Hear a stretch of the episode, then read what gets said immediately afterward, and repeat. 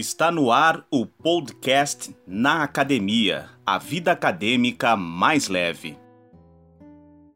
Bom dia, boa tarde, boa noite, boa madrugada. Esse é o podcast Na Academia, a vida acadêmica mais leve. Eu sou Marcos Cardoso, estudante de jornalismo, e comigo neste projeto está o Rodolfo Girardi, estudante de relações públicas. Oi, gente, tudo bem? Então, nesse nosso sexto episódio, a gente vai falar um pouco sobre publicidade e propaganda. E para isso, a gente recebe aqui a publicitária Luana Bellarmino. Luana é formada em publicidade e propaganda pela Universidade de Caxias do Sul. Possui extensão em endomarketing, planejamento estratégico e gestão de pessoas pela ESPM, além de MBA em liderança, inovação e gestão 3.0 pela Pontifícia Universidade Católica do Rio Grande do Sul com passagens pela Tango Comunicação e Ditá Comunicação, em 2014 fundou a agência Moça, além de fazer parte da equipe da Novu. Luana, seja bem-vinda, muito obrigado por ter topado o nosso convite para participar desse nosso sexto episódio. Olá, galera! Gostaria de iniciar então agradecendo o convite. É uma honra sempre fazer trocas com a academia. Eu acho que isso deve acontecer com cada vez mais frequência, né? Muito importante as duas os dois, os dois nichos né, se juntarem. E agradecer aos meninos pelo convite. E Luana, então, para a gente começar esse nosso bate-papo, né, essa nossa conversa, quando que surgiu o teu interesse ali pela publicidade e propaganda? Então, a história começou bem novinha, na verdade. Uh, antes de me apaixonar pela propaganda, eu me descobrir uma comunicadora, né? Eu acho que é muito importante antes de tu entrar para comunicação, tu entender que tu tem, né, habilidades uh, de comunicação, entender que tu uh, tem potencial para comunicar.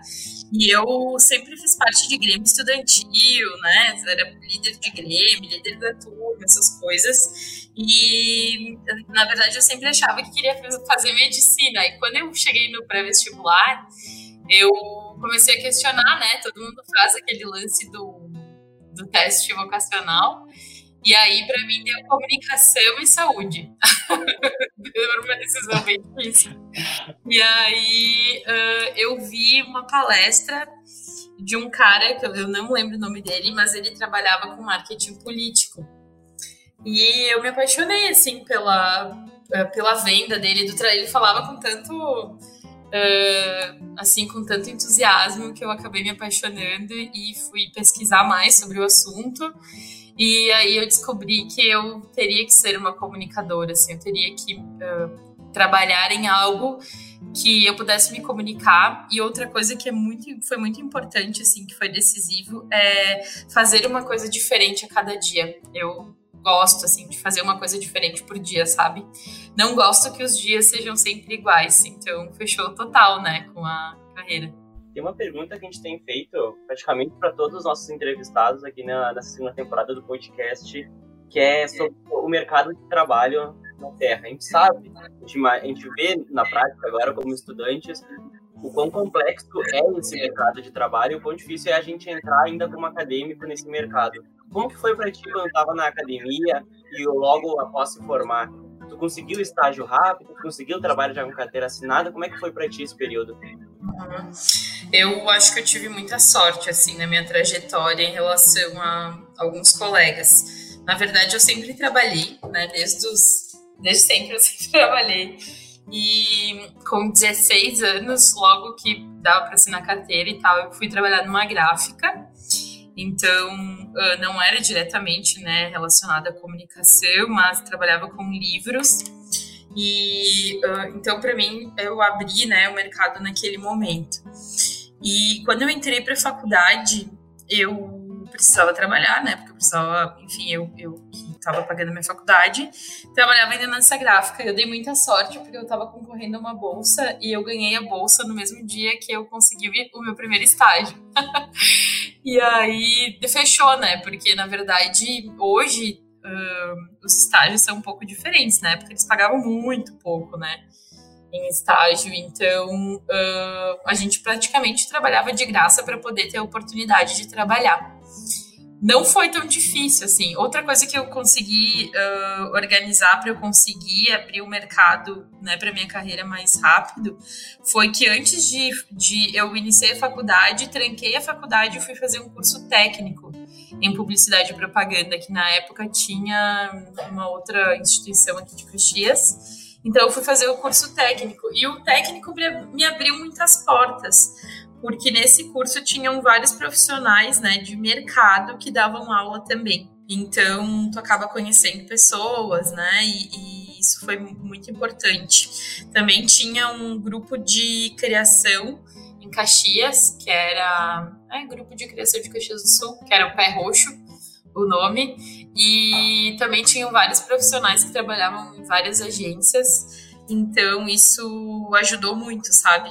Contatos me ajudaram a, a trilhar minha jornada, assim, foi bem legal. Depois, quando eu fiz o estágio na Tango, né, acho que eu fiquei um ano no estágio, uh, logo após eu também me dei mais uma vez um golpe de sorte. Uma amiga minha que trabalhava na rádio, uh, na rádio mais nova, ela atendia, né, eu era comercial, atendia as agências e ela ficou sabendo de um de uma vaga de mídia. Ela tinha uma vaga de mídia na Dita, que era uma das maiores agências aqui de Caxias, né? Na época existiam. Nossa, eu tô parecendo uma velha falando. na época tinham grandes agências, assim, maiores, eh, numa configuração diferente do que a gente vê hoje, né? E eram agências de 20, 30 anos, né? Não, não eram todas novas como são agora. E, nossa, foi uma puta de uma oportunidade, assim. O meu chefe pediu se eu sabia alguma coisa de mídia. Eu falei que sim, estudei o final de semana inteiro, porque eu não sabia porra nenhuma. Tive que sambar, né? Sambei a mídia ali, estudei, me dediquei final de semana inteiro, a semana inteira. E consegui dar conta, assim. Mas foi. Como era. Eu comecei com criação né? E depois eu fui para mídia, que é onde eu tive a oportunidade, né, da contratação, daí com salário bem massa, benefício e tudo. E depois eu fui me desenvolvendo dentro dessa dessa agência, onde eu fui planejamento, fiz atendimento e eu saí assim no acho que eu saí no melhor momento, assim, no meu ápice, onde eu estava ganhando o máximo que eu podia e já não tinha mais tanta possibilidade de crescimento para mim ali, né? Tô ali, então, né, das, das tuas participações na Tango e na Dita, né? Uhum. E o que, que tu carrega, então, contigo até hoje? Que tu aprendeu ali, teve experiência? Ah, eu, eu acho que eu tive muita oportunidade de, de desenvolvimento. Eu trabalhei com pessoas que confiavam muito no meu trabalho e conheci pessoas muito legais assim que me ajudaram a me desenvolver. Uma das uma das coisas que logo que eu entrei na Dita, eu tive a oportunidade de trabalhar com o grupo Fiat e com a agência 10 de Porto Alegre, né? A gente era a agência local da Fiat e eles eram a, a regional, né, lá de Porto Alegre e tal. Então, uh, nossa, tipo, a gente investia muita grana em mídia, né? Hoje não se investe nem um décimo do que se investia antigamente. Então eu tive o que eu levo assim são foram as oportunidades assim, gratidão pelas pessoas que confiaram, né, no meu trabalho, que me ajudaram a uh, confiaram para que eu conseguisse testar coisas. Eu acho que testar coisas é muito importante. E se hoje eu tenho confiança para o meu trabalho, é porque eu pude testar coisas para aprender, sabe? Eu tinha essa, essa autonomia. Então, eu levo isso, assim, a confiança Uh, até tem uma. Tá saindo agora um material, acho que é da Perestroika, né? Falando que a, a confiança é a base da inovação. E eu tenho certeza disso, porque eu sempre consegui ser criativa e inovar e trazer novidade nos lugares onde as pessoas tinham confiança no meu trabalho, né? Isso me impulsionou. Eu faço isso com os meus funcionários hoje também. Me corrija se eu errado, mas em 2014 tu fundou a agência, a tua própria agência, né? Isso. O que, que tu vê ela de diferente, de diferencial em relação às, às agências que atuam no mesmo segmento que vocês? Hum, tá. Boa pergunta. Então, quando a gente abriu, né, o nome da agência já é bem diferente, né, do, do da maioria do, dos nomes do mercado. E na época, então, era assim, ó, algo muito disruptivo de ter uma agência chamada Agência Moça. Me prejudicou um pouco, né, o nome da agência no começo, Uh, mas, né, eu vejo que a, a, trajetória justificou o nome, porque era justamente isso que a gente queria se diferenciar, né? A gente queria trazer uma pegada diferente, uh, realmente ser criativo, né? Porque, nossa, que tão regional, né? Que coisa chata, por que, que as agências não podem ter um nome diferente, né? E na época a gente era muito diferentono, diferentonas, né, pra época, enfim. Uh, não é como hoje é moda ser diferente, né? É bonito, todo mundo quer ser diferente. Mas na época que a gente era diferente, ninguém era diferente. E isso a gente trouxe, sempre trouxe para o trabalho, assim. Eu acho que a principal coisa que diferencia o nosso trabalho, e eu acho que é por isso que a gente tem o tamanho que a gente tem hoje, atende os clientes que a gente atende hoje, é a atenção e o amor que a gente coloca no que a gente faz, sabe? Então, nada sai só por fazer né? Tudo a gente pensa, como que eu posso fazer diferente? Né? Como que eu posso gerar, principalmente, algum sentimento no meu cliente? Porque se eu, não, se eu tô comunicando e eu não gero nenhum sentimento, qual que é o propósito disso, né? Então, uh, tudo que a gente faz, a gente tenta provocar sentimentos, ou pela cor, ou pela fala, ou né, uh, pela forma como a gente está fazendo.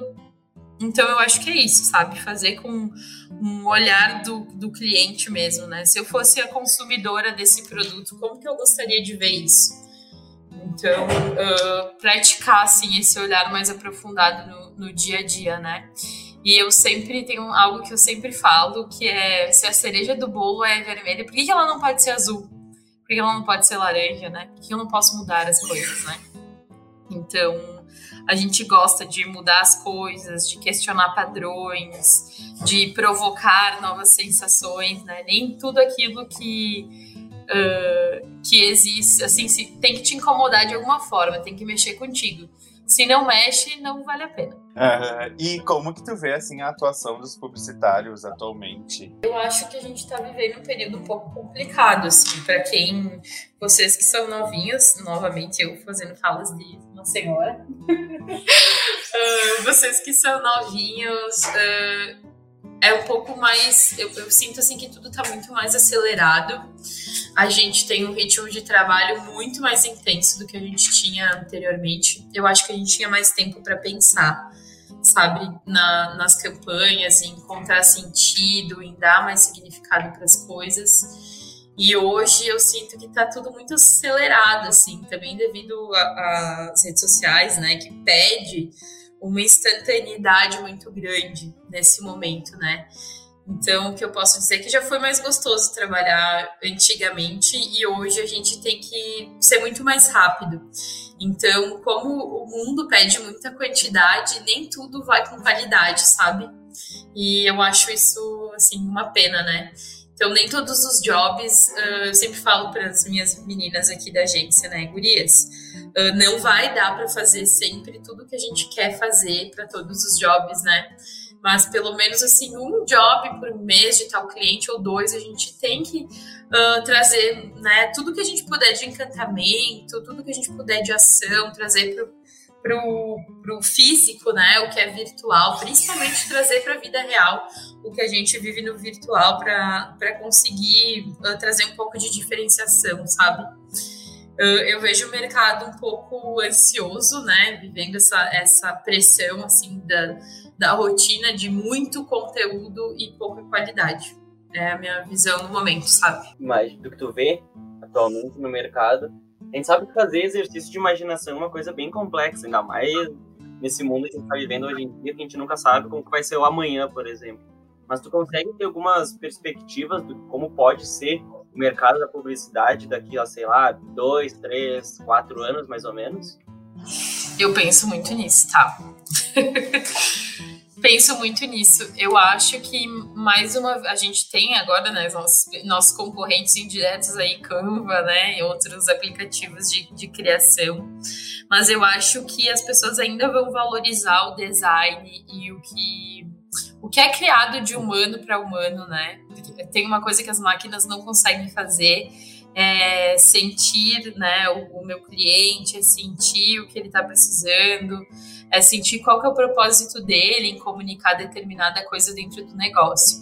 Então, eu vejo, eu imagino que a gente tenha o mercado diminuído, sim, né, em alguns setores, mas eu acredito que ainda vai ser muito importante uh, essa toda essa, essa questão da customização que a gente tem hoje, né? Eu vejo algumas agências acelerando o trabalho com packs, né, de, de conteúdo, e eu vou dizer que eu sou totalmente contra, né, e fórmulas prontas, eu não gosto de fórmulas, eu gosto de customização, eu gosto de um olhar mais aprofundado das coisas. E eu acho que tem muita gente aí no mercado que valoriza isso e que se incomoda com o copy, sabe, o tempo inteiro. Então, eu acredito que a gente vai ter sim uma redução no mercado, mas ele ainda vai ser muito valorizado, né? Uh, até porque tenho esperança que as pessoas, assim, se a gente for olhar para tendências comportamentais a longo prazo, as pessoas não vão querer ser tão uh, uh, multitarefas, né? Elas vão querer ser boas uh, nas coisas que elas são boas, sim, usar as ferramentas que podem auxiliar elas. Mas acredito que as marcas, as, as marcas e algumas pessoas que dão valor para o design ainda vão usar muito isso, sabe? Talvez a gente se direcione para outras outros segmentos, por exemplo, o endomarketing, que eu trabalho muito, né? que é trabalhar o cliente interno dentro das empresas. Então, é uma preocupação que vai, é cada vez mais tendência, né? Dentro das organizações, uh, talvez a consultoria né, em marketing. Hoje a gente está naquela onda do faz tudo, né? Ah, eu faço, uh, faço a minha comunicação e às vezes chegam clientes aqui que fazem seus posts, fazem seus stories, fazem sua estratégia, querem alcançar, e vem, ah, eu quero uma eu quero impulsionar, né? Eu quero fazer um, uma campanha de alcance, só que não trabalhou nem o conteúdo, né? Então, não dá para ser especialista em tudo. Eu acho que a gente vai estar sempre auxiliando né, dessa forma. E tu tem especialização, então, em endomarketing, liderança, inovação e gestão 3.0, né? E o, e o quão importante tu acredita que seja essas especializações? Então, eu acho que tudo que eu fiz hum, é importante Estudar é algo que eu não pretendo parar de fazer, tô sempre estudando diferentes áreas, né? Para quem é do nosso da nossa área, a gente não pode nunca, né? O ideal, aliás, é que a gente crie um repertório cada vez mais diverso, né?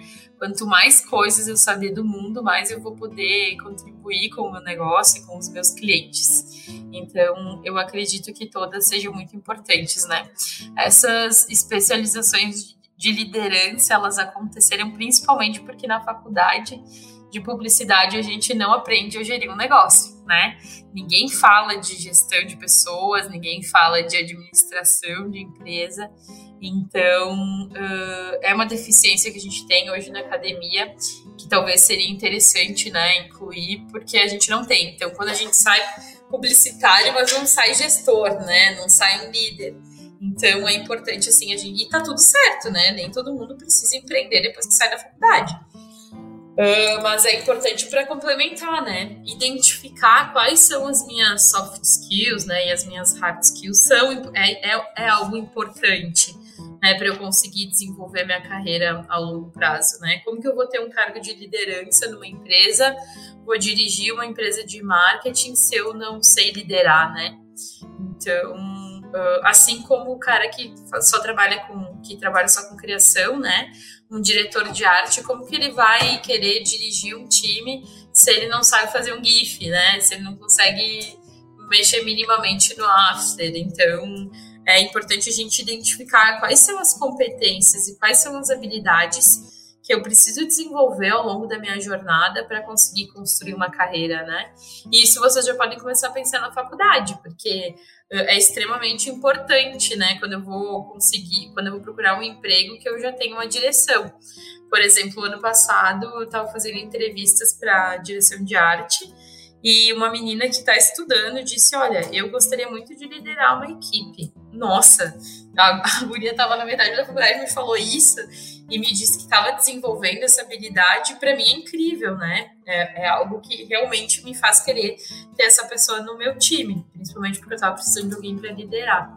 Então, identificar né, quais são os teus pontos fortes e quais são os teus pontos fracos identificar para que caminho tu quer tomar é, é também né, conseguir chegar nesse coeficiente de quais são as competências que eu preciso desenvolver, né?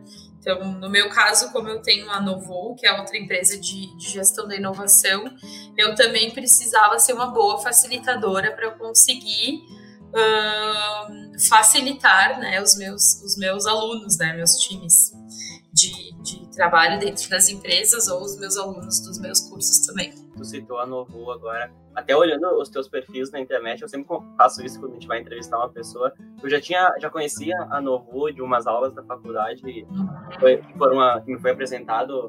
O Alexandre. Foi apresentada essa, essa ideia. Eu queria que tu explicasse como é que é a ideia da Novu, o que vocês pretendem lá dentro, e também queria que tu detalhasse pra gente um pouquinho sobre esse termo, que logo que a gente entra no site, vai na aba do quem somos, acho que assim, a primeira ou segunda frase já diz que vocês são ativistas criativos, ativistas da criatividade. Como que vocês definem isso e como que é o trabalho de vocês lá dentro? Então, a Novo, ela nasceu para trabalhar gestão de inovação em empresas já estabelecidas, né? O que são empresas já estabelecidas? São grandes empresas que já pensam em inovação em algum âmbito, né, dentro da empresa. Então, são grandes empresas de verdade, né? Acima de 100 funcionários, enfim, e que já pensam uh, em transformar, né, na transformação cultural, né, tem um olhar mais voltado para o funcionário, para que ele crie, co-crie junto com a empresa. Então, o nosso trabalho, né, quando a gente entra numa empresa, é ser um agente de transformação. E para isso a gente faz um diagnóstico, né? Como que está a cultura da empresa, quais são os pontos de atenção em relação à cultura, uh, se a gente vai trabalhar somente inovação e não pessoas, quais são uh, os projetos que essa empresa precisa desenvolver, né? No que, que a gente pode ajudar ela porque a Novo trabalha tanto no. A inovação não acontece sem pessoas, né? Então, tem empresas que nos contratam só para acompanhar projeto de inovação e tem empresa que nos contrata para trabalhar cultura, que é onde a gente coloca a inovação no dia a dia das pessoas, né? O ideal é quando as duas coisas acontecem juntas, né? Em paralelo. Então, a gente consegue uh, dar continuidade para a inovação. A inovação não para uh, só no momento em que a gente está ali na empresa. A gente sai e a inovação continua. Então a gente planta semente, organiza né, toda a, a jornada e deixa pronto para o cliente conseguir gerir inovação dentro da empresa. Em algumas empresas a gente acompanha também né, o pós, enfim, da consultoria após o programa de inovação ser instalado. Esse ano em específico, né, teve a questão da pandemia, a gente sofreu um pouquinho com isso também. Né? Uh, a agência uh, não teve nenhum problema com, com, a pandemia, bem pelo contrário, a agência cresceu. Uh, mas a Novo né, sofreu um pouquinho, porque as empresas não, não tiveram tempo esse ano de trabalhar a cultura, né? Ficou tudo muito acelerado. Então foram buscar opções fora, né? Alguns projetos tiveram que ser modificados, tiveram que priorizar o cenário atual, né? Então, a gente meio que né, ficamos prejudicados nesse sentido com as grandes empresas. Mas aí a gente tinha um programa que se chama Start Shine, onde a gente rodava com os funcionários, né, times específicos das empresas, que é uma maratona de inovação. Então a gente tinha uma vertical, né, um problema, e a gente corria 48 horas, né, uh, dependendo da empresa, para resolver esse problema.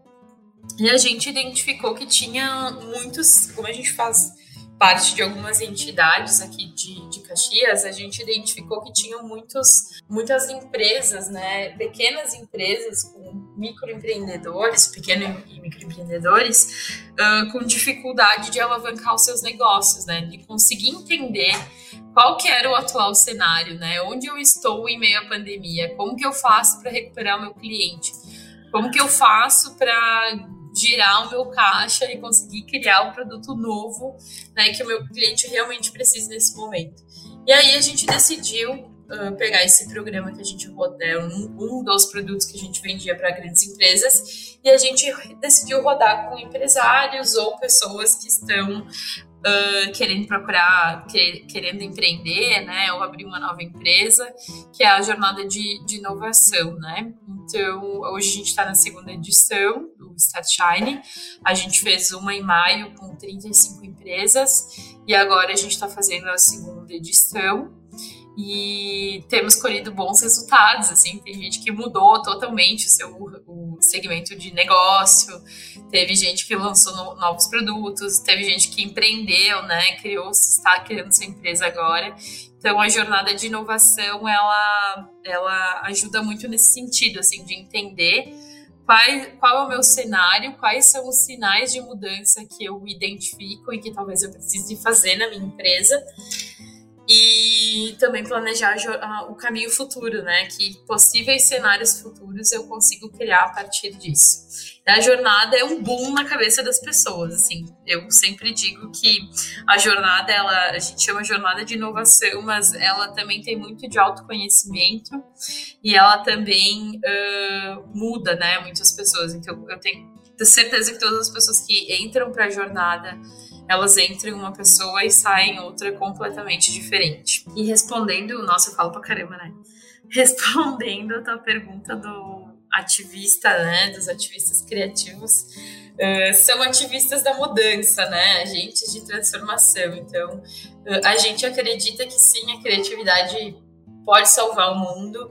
É, através da criatividade a gente pode resolver qualquer problema existente, né? É só conectar os pontos, usar a combinatividade, usar a imaginação para exercitar a, a, criatividade e solucionar problemas. Um grande admirador de pessoas que trabalham com, com, com, esses softwares de edição e que conseguem fazer o, algumas publicações assim que a gente olha e fica pensando, nossa, como é que a, essa pessoa pensou em todas essa, essas coisas, essas formas de comunicar diferente em apenas uma imagem.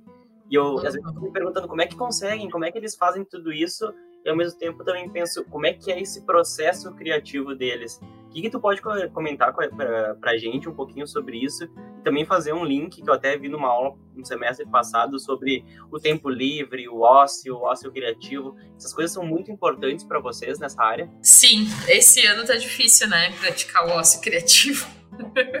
e a gente precisa de soluções rápidas, né? Devido à pandemia, eu acho que tudo foi muito acelerado mais uma vez. A gente precisava enxergar novos caminhos uh, com mais agilidade. O processo criativo ele funciona de diferentes formas, né?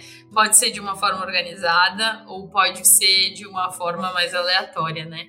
Quando a gente senta para pensar no projeto, geralmente eu não gosto de, de criar um projeto na hora. Então, eu gosto de ter um tempo para pensar no projeto. Conectar com outros pontos também, né? Porque sentei para fazer um projeto, nem sempre minha cabeça vai estar tá à disposição naquele momento para ter as melhores ideias. Então, eu acho que os melhores projetos eles precisam de algum tempo para para acontecer, né? Então, ah, fechei um projeto na semana passada, eu preciso de algum tempo para conseguir conectar pontos com esse projeto, imaginar qual que é o público, né? combinar, fazer combinações para que eu consiga imaginar possíveis resoluções para esse cliente, né? E uh, também pensar a longo prazo, né? Se eu fizer isso, qual vai ser o meu resultado, né? Pensar em hipóteses futuras, né? Essa solução, mas esse essa ação de marketing vai resultar nisso, ok? Qual o resultado que eu espero, né? Pensar num todo. Hoje a minha cabeça é muito mais voltada para planejamento, tá, meninas? Faz tempo que eu não trabalho com, com criação, enfim, eu tenho um time para pensar nisso, né? Uh, eu sei que o meu time também precisa desse tempo para pensar, né? É algo que a gente conversa bastante uh, quando tem algum job. Então, ah, precisamos criar uma marca nova, ok? Vamos, eu acho que pesquisa é muito importante, né? Tudo está muito acessível, então pesquisar, imaginar, né? Fazer combinações com diferentes segmentos, né? Imaginar possíveis desdobramentos é super importante. Eu não acredito muito que coisas rápidas uh, possam dar um resultado, assim, pode acontecer, né? Pode ser que eu tenha uma ideia genial e conectei os pontos de uma forma super rápida e tive a ideia, executei e maravilha, né? Uh, mas não funciona assim para todo mundo, né? Tem clientes uh, que pedem um pouco mais de complexibilidade nos seus trabalhos. Então, eu não posso entregar uma ideia rápida, eu tenho que desenvolver uma ideia. Né? Então, o processo criativo ele fica muito maior. Estudo de lettering, estudo de, de ícone, estudo de cor, estudo de referências, uh, pilares, né, para sustentar essa, esse, esse projeto. Aí a gente parte para um, algo muito maior, né? Depende muito da peça que a gente for criar, se é planejamento, se é peça gráfica. Eu acho que tudo com uh, quando a gente coloca processos, né, para fazer as coisas fica fica melhor organizado e geralmente dá mais certo, é mais assertivo do que sair fazendo do nada. Né? E em off, assim, a gente comentou, né, sobre. Ah, vamos falar então sobre alguns perrengues, sobre algumas coisas que a gente passa com clientes, ah. né? E tem alguma coisa ali para nos contar, então, sobre isso? Gente, eu passei tanto perrengue com cliente. Acho que principalmente quando a gente começa a trabalhar, assim, a gente passa uns perrengues maiores, sabe? Com o tempo, né, mais uma fala de tiazinha, a gente aprende a fazer as coisas com mais calma, né? Ter experiência, não se coloca nessa condição de se matar para fazer alguma coisa, né? Mas já aconteceu de entender o briefing errado e fazer a jato, né? As coisas assim. Uh, já aconteceu de. Ah, na verdade, sim, acho que a coisa mais constrangedora que eu já vivi, assim, não foi perrengue, assim, foi constrangimento. Eu cheguei para um cliente com uma campanha e ele, eu fiquei totalmente sem chão, assim, foi um dos momentos da minha, da minha vida, assim, como na profissão que eu nunca vou esquecer. Eu cheguei com uma campanha pronta e o personagem principal da campanha, é, a pessoa, né, que ilustrava a campanha era negra. E ele fez um comentário racista e disse que não queria aquela pessoa uh, como personagem principal da campanha, né? E aquilo me machucou, assim, profundamente, sabe? Eu tinha muita vontade de virar a mesa, sair andando, né? Pelo preconceito e também porque, na verdade, eu sabia que a mãe do programador era negra, né? Então ele fez um comentário que eu nem vou reproduzir aqui, porque o comentário foi horrível. Mas eu saí do cliente e chorei, sabe? Eu chorei de verdade, porque eu tava, fiquei muito constrangida, assim. Acho que foi a pior coisa que eu passei, sabe? Com o cliente, assim. E, e perrengue, assim, de correria, essas coisas, faz um tempo já que eu não passo, sabe? Uh, mas no começo, assim, quando, até a gente aprender a se organizar, uh, a gente se mexe em cada confusão. Mas enfim, né? Com o tempo a gente acaba ficando mais leve, assim, nesse sentido, organizando melhor para não precisar passar por apuros, sabe? Cada dia que passa, parece que a gente está cada vez mais inserido no, numa cultura, assim, digital, né? Uhum. Quão importante tu, tu acredita que seja a gente estar tá ligado a tudo isso, atento ao que está acontecendo também, as tendências desse mundo digital, e principalmente voltado aos alunos de publicidade, aos profissionais dessa área também. Uhum. Eu acho que se eu fosse aluna hoje eh, de faculdade, assim, né, de graduação, eu buscaria investir meu tempo em repertório, sabe? Em conhecer áreas diferentes. Não necessariamente repertório tem a ver com o que a gente estuda, né? Tem a ver com o que a gente vê. Então, por exemplo, ah, eu tenho acesso à revista de moda, né? Dá uma olhada na revista de moda. Ah, eu quero saber mais sobre o mundo uh, saúde, né? Área da saúde, pesquisar diferentes segmentos, sabe? Porque a nossa profissão, quando a gente está lá com a mão na massa, a gente precisa entender um pouquinho de cada segmento, né? Precisa se aprofundar um pouquinho em cada coisa. Então, eu acredito que criar esse repertório é muito importante. E nem todo repertório está lá na rede social, tá? Às vezes está na vivência, em sair, ver coisas. Viajar é algo incrível, né? É algo uh, que muda realmente a cabeça da, das, das pessoas. Então, investiria em olhar culturas diferentes, experimentar coisas diferentes, né? olhar para coisas que talvez não seria minha área do interesse, de interesse, mas que possivelmente seja interessante no futuro.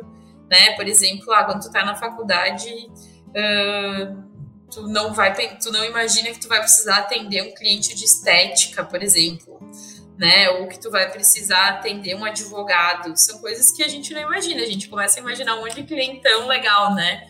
Assim, mais legais. E quem disse que esses não podem ser legais, né? Mas eu não imaginei nem tive contato com isso na faculdade. Então isso me prejudica no meu repertório, né? Não tenho ideia nem assim, chego lá no trabalho, não tenho ideia do que esse cliente está falando. Então, uh, eu acho o conteúdo digital extremamente importante, mas eu acho ele cada vez mais efêmero, né? Eu, particularmente, acesso cada vez menos as redes sociais, embora eu utilize muito para o meu trabalho, né? Então, utilizo muito no trabalho, uh, utilizo para fins profissionais, uh, algumas vezes pessoais, mas eu não perco mais o tempo que eu perdia antes uh, olhando redes sociais. Eu prefiro ler um livro, prefiro uh, conversar com alguma pessoa de um segmento diferente, trocar uma ideia com o cliente. Eu, eu acho que a palavra-chave, né, é, é saber, é importante saber o que está acontecendo, mas é importante criar um repertório, né? Até porque, mais uma vez, falando de tendência, né? O, mundo, claro, ele vai ser cada vez mais digitalizado, mas hoje a maioria das pessoas perdem, perdem, né, ou ganham tempo uh, nas redes sociais, né? E o mundo digital não, é, não são só as redes sociais, é toda a experiência que eu tenho com site, com plataforma de compra, né? Uh, a questão dos e-mails, de como eu encontro conteúdo, não é só rede social. E eu acredito que a gente tenha que uh, pensar em ter uma saúde melhor em relação a isso para conseguir uh, adquirir um repertório em outras áreas também, né? E olha, eu diria para todas as pessoas que estão na faculdade, vão trabalhar, trabalhem de graça se precisar. Mas o que o mercado, o que o mercado te proporciona, né? O aprendizado de estar ali no dia a dia, uh, ele cada vez que tu adia é um dia menos, né? Que tu não tá ali para saber como as coisas são. E eu vejo muitas pessoas esperarem se formar para conseguir ter algum contato com a profissão e pela minha experiência, assim, pelo que eu vejo, a maioria que espera se formar para ir atrás de um emprego não consegue se estabelecer depois, sabe? Eu tenho muita dificuldade. Então, o que eu diria para os jovens aí que estão na faculdade, vão trabalhar de qualquer jeito, gente. Ofereçam o seu trabalho, né?